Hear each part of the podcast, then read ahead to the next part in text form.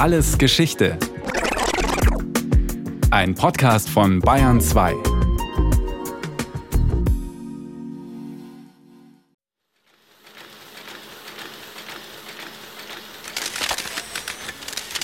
I have always tried to do what was best for the nation. I have never been a quitter.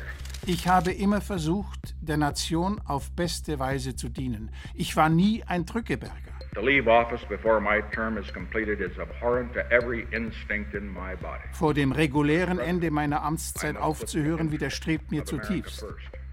Aber ich muss die Interessen Amerikas vor meine eigenen stellen. Darum werde ich morgen Mittag als Präsident zurücktreten. Therefore, I shall resign the presidency effective at noon tomorrow.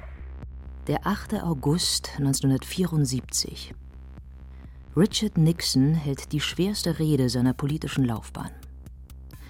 Die Rede an die Nation, in der er seinen Rücktritt verkündet. Damit wird Nixon der erste und bislang einzige US-Präsident, der sein Amt vorzeitig verlassen muss. Amerikaner lieben es, ihre Präsidenten zu bewerten. Für alles gibt es Ranglisten, die besten Präsidenten und die schlechtesten. Und Richard Nixon landet meist weit unten in der Rangliste. Luke Nichter ist Professor für Geschichte an der Texas AM University. Sein Spezialgebiet? Richard Nixon. Der umstrittene, skandalträchtige 37. Präsident der Vereinigten Staaten.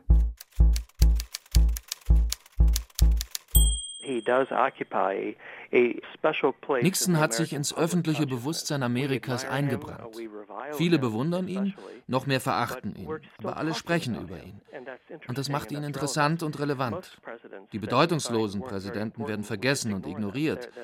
Aber schlimmer als kritisiert zu werden, ist es, ignoriert zu werden. Heute, Jahrzehnte nach Nixons Amtszeit, werden mehr Bücher über ihn geschrieben als über seine Nachfolger. Tricky Dick, der verschlagene, hinterlistige Richard. Mit diesem unrühmlichen Spitznamen ging Nixon in die Geschichtsbücher ein und wurde zum Sinnbild für Politiker, die von der Macht ihres Amtes korrumpiert werden, hoch aufsteigen und tief fallen.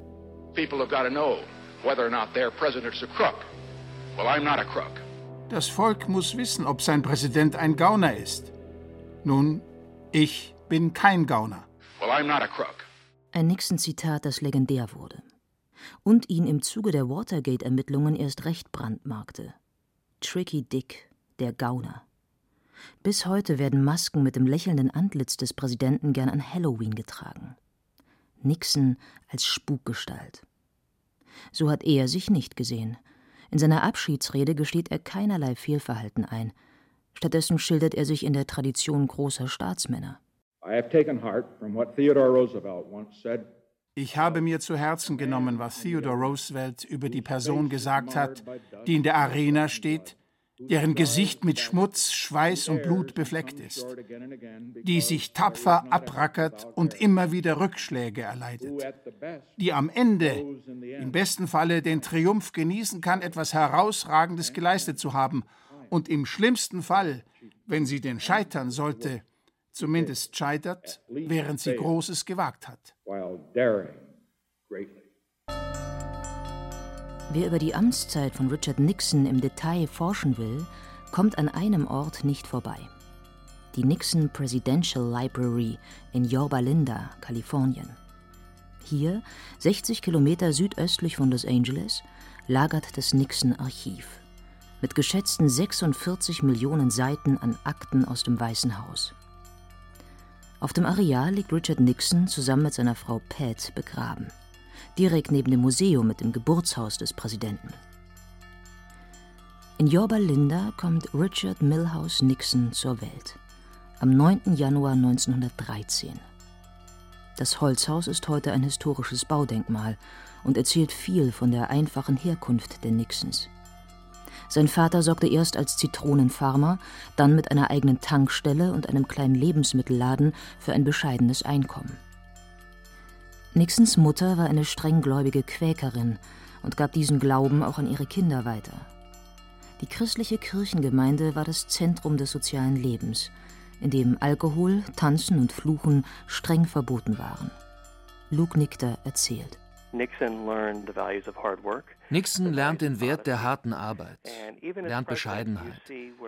Auch als Präsident dominieren diese Merkmale. In den 1960er Jahren galt er als, wie man in Amerika sagt, als Square, eine Art Langweiler und Spießer. Wer in den 60er Jahren jung und wild war, für den waren die Väter und Großväter Squares, konservative, altmodische Typen. Und dazu zählte auch Nixon.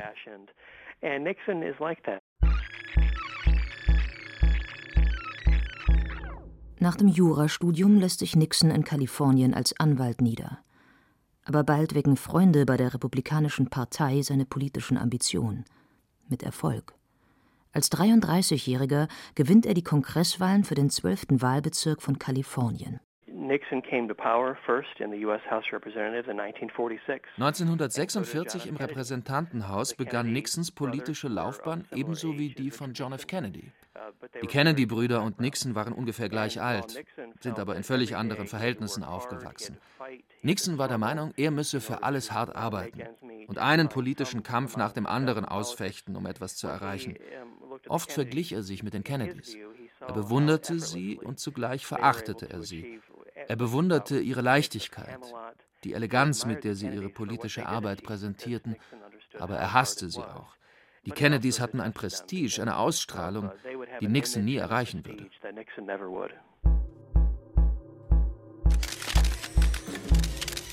Während John F. Kennedy und sein Bruder Robert als Polit-Sunny Boys Erfolge feiern, macht sich Nixon einen Namen als Hardliner – der mit Inbrunst gegen die Kommunisten rhetorisch zu Felde zieht und als Mitglied in Joseph McCarthys Komitee für unamerikanische Umtriebe in konservativen Kreisen an Popularität gewinnt.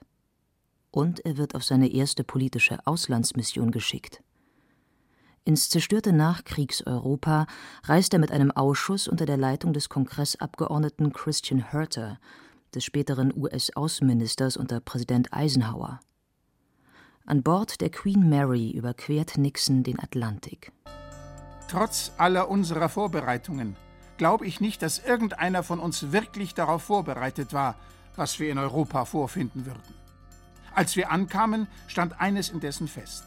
Überall herrschte Hunger und Krankheit, und ohne Nahrung und Hilfe aus Amerika würde Europa in Anarchie, Revolution und letztlich in Kommunismus untergehen.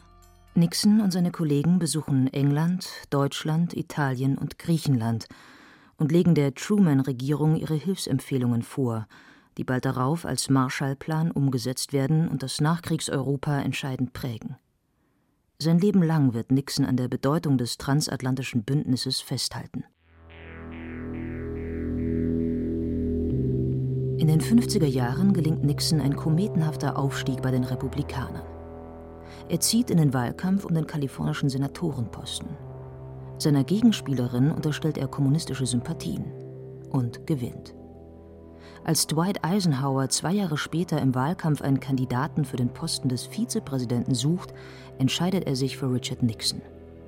Doch der gerät in seine erste große politische Krise. Im September 1952 veröffentlicht die New York Post einen brisanten Artikel. Nixon soll Spendengelder in einen geheimen Fonds umgeleitet und sich selbst bereichert haben. Eisenhower steht kurz davor, Nixon die Vizekandidatur zu entziehen. Der rettet sich mit einer dramatischen Flucht nach vorne und hält im September 1952 im Fernsehen eine Verteidigungsrede. Meine lieben Mitbürger, als Kandidat für den Posten des Vizepräsidenten spreche ich zu Ihnen. Und als Mann, dessen Ehrlichkeit und Integrität in Frage gestellt worden sind. Im Detail legt er seine Steuereinnahmen offen, seine Ausgaben und Schulden. Außerdem merkt er an, dass seine Ehefrau Pat, anders als manche Sekretärin des demokratischen Präsidenten Harry Truman, gar keine Nerzmäntel trage sondern ein einfaches Modell aus solidem republikanischem Stoff. Nur ein Wahlkampfgeschenk räumt er freimütig ein. Es war ein kleiner Hund, ein Cocker Spaniel, schwarz, mit weißen Punkten. Unsere sechsjährige Tochter Trisha hat ihn Checkers genannt. Und wissen Sie, meine Kinder, wie alle Kinder, lieben den Hund. Ich will nur eines sagen, egal was Sie jetzt denken, wir werden den Hund behalten. Nixons Rede wird in die Geschichtsbücher eingehen als die Checkers-Rede. Am Ende bittet er die Zuschauer, über sein Schicksal abzustimmen. Ein Pokerspiel, das aufgeht. Nixon darf nicht nur den Cocker Spaniel behalten, er behält auch die Kandidatur zum Vizepräsidenten und wird nach Eisenhowers Wahlsieg mit nur 40 Jahren einer der jüngsten Vizepräsidenten in der US-Geschichte.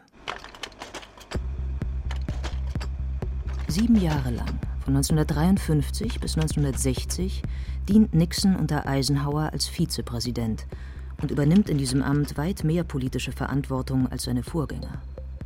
Durch zahlreiche Auslandsreisen kann Nixon Kontakte knüpfen und Erfahrungswerte sammeln, die ihm später noch zugutekommen werden. Als er 1960 als Eisenhowers Nachfolger für das Amt des Präsidenten kandidiert, glaubt Nixon fest an seinen Sieg. Doch sein Gegner wird John F. Kennedy. I come out of the Democratic Party, which in this century has produced Woodrow Wilson and Franklin Roosevelt and Harry Truman. Zum ersten Mal in der Wahlkampfgeschichte der USA übertragen die großen Fernsehsender mehrere Debatten der beiden Kandidaten. Und Kennedy macht eindeutig die bessere Figur. Nixon dagegen wirkt oft unsicher, schwitzt, verhaspelt sich. Letztendlich verliert Nixon die Wahl denkbar knapp, mit nur 0,2 Prozent Rückstand bei den Wählerstimmen. Nach der Niederlage 1960 versucht er zwei Jahre später ein politisches Comeback. Er will dem demokratischen Gouverneur von Kalifornien, Pat Brown, das Amt abjagen. Doch sein Wahlkampf gerät zum Desaster. Verbittert stellt er sich am Tag nach der Niederlage den Reportern. Gentlemen, ich verlasse Sie jetzt. Schreiben Sie und interpretieren Sie, was Sie wollen. Aber denken Sie daran, Sie haben jetzt keinen Nixon mehr, auf den Sie eintreten können. Dann verkündet er, dies sei seine allerletzte Pressekonferenz gewesen und verschwindet von der politischen Bühne. Niemand glaubt, dass er nach dieser doppelten Schmach jemals wieder zurückkommen würde.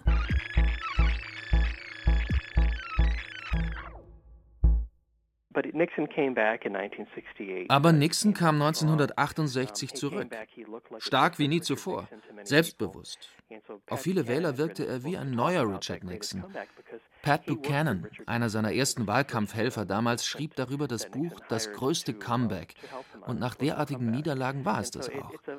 Viele hätten gesagt, das war es mit der Politik und hätten sich eine neue Karriere gesucht. Nicht aber Richard Nixon.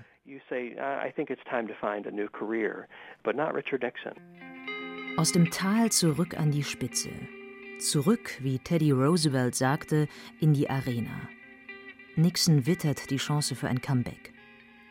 Lyndon Johnson, der 1963 nach der Ermordung John F. Kennedys das Amt des Präsidenten übernommen hat, will nicht mehr erneut kandidieren. Das Land ist tief im Vietnamkrieg verstrickt.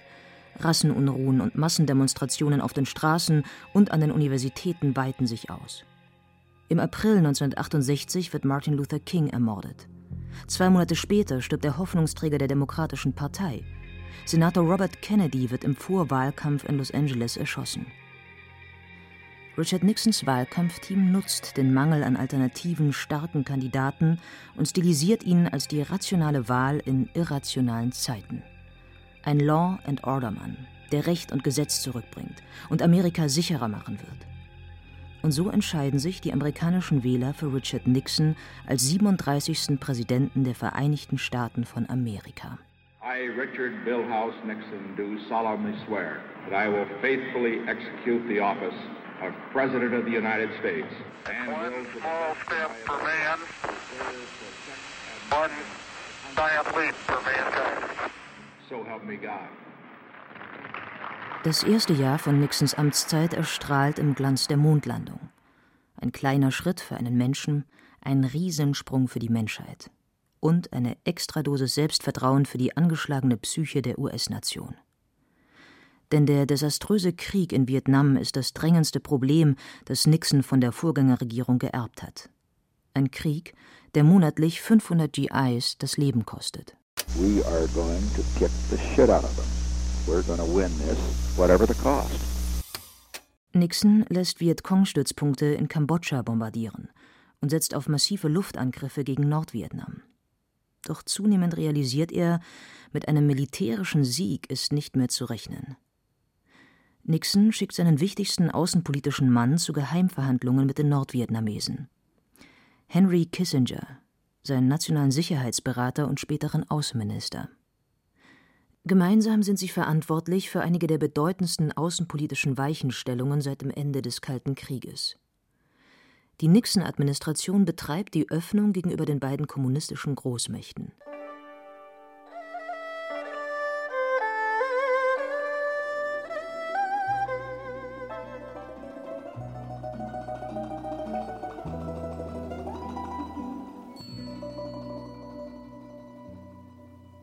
Als erster amtierender US-Präsident überhaupt besucht er 1972 China und die Sowjetunion. Er weitet die Handelsbeziehungen aus und unterzeichnet in Moskau SALT I, den Vertrag über die Begrenzung strategischer Atomwaffen und Raketenabwehrsysteme. Nixon, der einstige Kommunistenhasser, wird zum Initiator einer neuen Entspannungspolitik, ohne die auch die zeitgleiche Ostpolitik Willy Brandts in der Bundesrepublik kaum vorstellbar wäre. 1972 wird Nixon mit einer überragenden Mehrheit wiedergewählt, gewinnt 49 von 50 Bundesstaaten. Nixon, der international respektierte Staatsmann, der nun mit Mao und Brezhnev persönlich verhandelt, den Führern der kommunistischen Welt, der erstaunlich weit auf die einstigen Feinde zugeht. Zu Hause aber, in der politischen Arena voll Demokraten und Republikanern, pflegt Nixon sein starres Freund-Feind-Schema – das immer abgründigere Formen annimmt. Im Auftrag des Präsidenten werden Feindlisten zusammengestellt und Telefone von kritisch berichtenden Journalisten abgehört. Im Weißen Haus wird zudem eine geheime Spezialeinheit aufgebaut. Ihre Mitglieder nennen sich die Klempner, die den Auftrag haben, Löcher gegenüber der Presse zu stopfen, undichte Stellen zu beseitigen vor Nixons Wiederwahl 1972 richten sie ihr Augenmerk auf die Wahlkampfbüros der Demokratischen Partei. In der Nacht zum 17. Juni 1972 brechen fünf der Klempner in die Büros im Watergate-Gebäudekomplex ein, um Dokumente zu fotografieren und Abhörwanzen zu installieren. Doch sie werden von einem Wachmann überrascht und verhaftet. Bald geraten immer mehr Details an die Öffentlichkeit sowohl über die Einbrüche als auch die Verbindungen der Klempner ins Weiße Haus. Verzweifelte Gegenmaßnahmen lassen den Watergate-Einbruch zur Staatskrise anwachsen. Es fließen Schweigegelder an die Angeklagten. Die Ermittlungsbehörden werden unter Druck gesetzt, die Untersuchungen einzustellen. Vergehen, die bald darauf ans Licht kommen.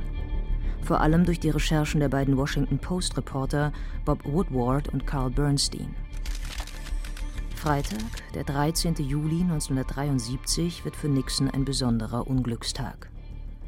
Sein Bürochef Alexander Butterfield enthüllt, dass alle Gespräche im Oval Office von einer versteckten Abhöranlage aufgezeichnet wurden.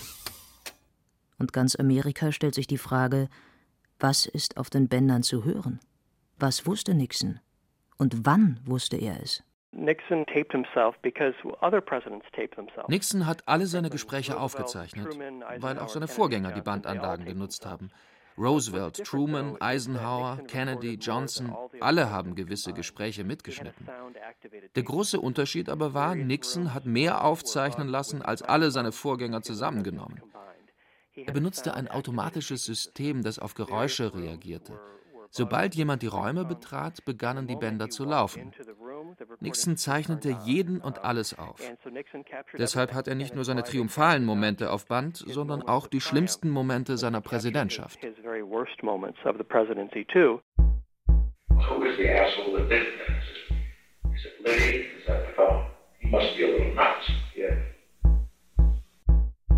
Mal brillanter Stratege, mal fluchend und irrational. Die vielen Gesichter des Richard Nixon. Für den Historiker Luke Nichter wurden die Tonbänder zu einer Obsession. In jahrelanger Arbeit hat er Tausende an Stunden abgehört, hat die oft schwer verständlichen Bänder transkribiert und erforscht. Watergate selbst bleibt für ihn aber immer noch ein Rätsel. Über 40 Jahre später wissen wir immer noch nicht, warum der Einbruch stattfand und wer den Einbruch befohlen hat. Auf die entscheidenden Fragen gibt es immer noch keine Antworten. Und jede Menge Materialien im Nationalen Archiv und den Gerichtsarchiven der Watergate-Prozesse stehen noch immer unter Verschluss. Ich persönlich glaube, dass Richard Nixon von den Einbrüchen nichts wusste. In all den Jahren gab es keinen einzigen direkten Beweis, dass er von Watergate wusste oder gar den Befehl gab. Hier trifft ihn, glaube ich, keine Schuld. Aber er ist in anderer Hinsicht schuldig. Er hat ein Klima geschaffen, in dem solche Einbrüche durchgeführt werden konnten. Ein paranoides Klima der Abhörmaßnahmen, der ständigen Überwachung. Dank ihm und Watergate hat der Vertrauensverlust, der Zynismus gegenüber dem politischen System stark zugenommen. Gegen die Flut der Ermittlungen kommt Nixon nicht an. Der oberste Gerichtshof ordnet die Herausgabe der Bänder an. Die Liste der Vergehen, die das Repräsentantenhaus dem Präsidenten vorwirft, wird immer länger. Strafvereitelung im Amt, Falschaussagen, Bestechung von Zeugen, Missbrauch von Bundesbehörden und Missachtung der verfassungsmäßigen Rechte des Kongresses. Am 8. August 1974 kündigt Nixon in der Rede an die Nation seinen Rücktritt an. Am 9. August übergibt er das Amt an Gerald Ford, der ihm ein Generalpardon für alle eventuellen Straftaten ausstellt. Richard Nixon zieht sich zurück aus dem öffentlichen Leben und schreibt zahlreiche Bücher, in denen er bis zu seinem Tod 1994 um seine Rehabilitierung kämpft. Es ist eine Ironie der Geschichte. Aber rehabilitiert wurde Nixon nicht von den Republikanern, sondern von den Demokraten, die ihn in den Status des erfahrenen Staatsmannes gehoben haben. Unter Jimmy Carter kehrte er erstmals ins Weiße Haus zurück. Und dann, als Nixon bereits 80 war, holte ihn Clinton zu Beginn seiner Amtszeit 1993-94 als Berater für den Umgang mit dem neuen unabhängigen Russland unter Boris Jelzin und dem aufstrebenden China. Die Republikaner unter Reagan und Bush waren viel zögerlicher. Sie fürchteten, Nixon könnte ihr eigenes Ansehen besudeln. Als Richard Nixon im April 1994 starb, hielt Präsident Clinton die Grabrede und sagte, die Zeit wird kommen, in der wir Richard Nixon danach bewerten, was er geleistet hat, nach dem, was sein gesamtes Erbe war.